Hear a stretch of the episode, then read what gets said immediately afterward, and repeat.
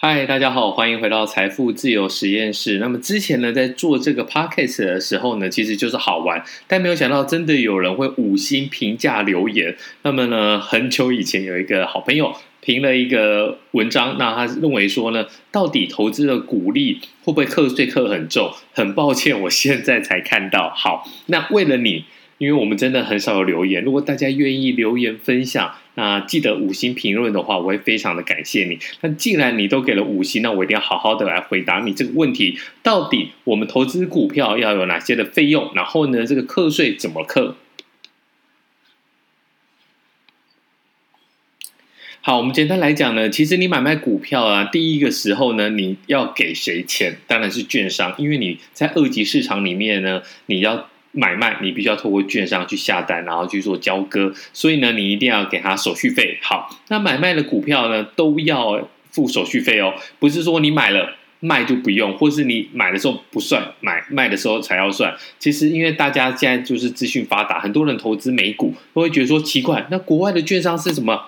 佛心来的吗？都不用手续费，那台湾为什么要手续费？好，这个在美股，如果大家有兴趣的话，我们要仔细的来再另外开一集来讲。那我们今天先讲台股，台股的券商就是买卖都要手续费，计算的方式其实很单纯，那就是千分之一点四二五，那大家都会背了。那最低它会有一个门槛，最低一笔的手续费是二十块钱。不过也有现在有些券商呢，提供零股或是定期定额买股呢，最低一元。好。这个部分呢，我觉得问题不大。反正你要买，你要卖，就是要给券商钱。再来买股票要给券商手续费，卖股票除了手续费，要再另外加一个证券交易税。如果大家有记忆的话，有时候证券交易税的呃负征呢，会引起很大很大的一个。冲击啊！那郭婉容事件，大家印象都非常的深刻。所以卖股票的时候呢，缴纳这一笔费用给政府，计算的方式是股票的成交金额乘以税率零点三趴，百分之零点三。好，那你以为这样完了吗？还没有。现在呢，还有一个，你领股利，这些就是我们这一篇的重点。我买股票，如果我不卖，你是不是就课不到我卖掉的手续费跟证券交易税？但是呢，你不卖。我政府还是要收你钱，所以呢，你领股利，你每年在领配股配息，还是有一个二代健保加股利所得税。那二代健保比较复杂，我们待会来好好的讲一下。我们先讲股利所得税。那股利所得税呢，它会分成合并计税或是单一税率分开计税两种课税方式，你可以自己选择。但是我相信听我们这个频道的大部分都是小资族，那小资族呢，这一方面你就不用费心去烦恼了。这个东西对你来讲其实差异不大。现在重点来了，很多人都抱怨，我买股票就是为了要财富自由，我买股票就是为了帮自己多增加一点收入，我买股票你还给我刻这个二代健保补充保费，那不就是一头羊剥两层皮吗？因为我们平常有在上班，都已经要课这个健健保费了，那你现在买股票就是想要多赚一点嘛？如果我财富自由了，我干嘛还？跟你在那边东买西买，但其实没有办法。单笔的股利如果达到两万元就要扣缴，那么费率呢是百分之二点一一。好，重点来了，什么叫两万元？那这两万元到底要怎么来算呢？其实大家如果有印象的话，应该今年大概刚课呃分配发完股票股利跟现金股利啊，那很多人都觉得说奇怪，我这个股票呢，比如说台化或是台塑或是南亚。或是什么的，我都已经持有那么多年了。那配股配息很稳定，为什么我们今年好像股利缩水了？那其实就是跟二代健保补充保费那有相当的关系。那很多人大家都会关心这个问题嘛？那你鼓励的课税问题，那也就是我们今天要来回答大家的。简单来讲呢，现在健保署来规定，如果你单笔股票鼓励，不管是现金单笔的鼓励，不管是股票鼓励还是现金鼓励，如果达到两万元，那就必须要扣缴二代健保的补充保费。所以呢，大家会发现说奇怪，以润红来讲好了，润红我自己就有持有，我为什么知道说？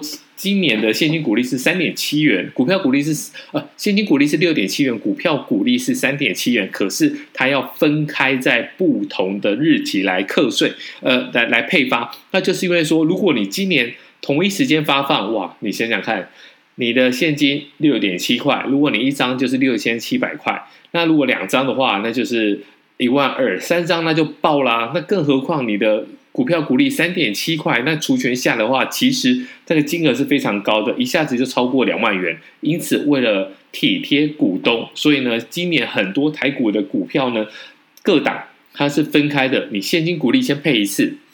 如果你持有的张数不高的话，你不会超过两万块。好，股票股利，我另外一天，比如说隔一个礼拜、隔两个礼拜，我再配一次，那你这样子也没有超过两万元，那会有什么好处？那你两次都没有超过两万元，你就不用缴这个二代健保补充保费啦。所以呢，从今年开始呢，你今天可以看到说呢，很多都是这样子来做调整。好，那如果你单笔股票单笔的股利呢，不管是现金还是股票股利，不达到两万元，那就不用缴这个补充保费。不过，很多的大户为什么喜欢在这个配股配息之前来进行卖股？为什么？就是怕说我要刻太多。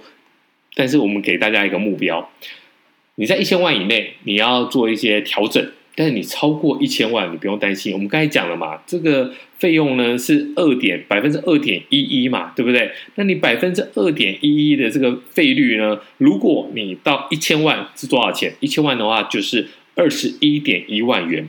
你超过不管多少，两千万、三千万都只缴，都只需要缴二十一点一万元。所以好，给大家一个愿想。我们就是希望说，可以努力存钱、存股票、存股现金股利。有一天呢，现金股利跟股票股利呢，可以超过一千万。那你这样子等于呢，它就是有一个天花板，你超过那也不会再扣了。所以呢，一千万就是大家努力的一个目标。好，那么刚刚都是讲好的状况，股票有赚钱，那有资本利差啊，加上有配股配息，所以你要找补充保费。虽然你心里非常的不高兴，但是政策规定你就是没有办法。但如果你手中的持股是惨遭套牢，而且还亏损，但是你今年还是有领取那个公司配发的股利两万元，这个部分呢，并不会因为你资本利得是负数，是你赔钱的，它就不扣。你只要当年的股利呢达到两万元，它还是得要缴交二代健保补充。那不好意思，那你就是没有办法逃不掉。所以呢，你在在投资的时候，你还是要以看这个股票的一个基本面来看，并不是说你只要配股配息配很多，那你就可以越来越好。你还是要记得，很有可能会被多课税。还有就是你赔钱的话，这个课的税呢，你还是得缴的。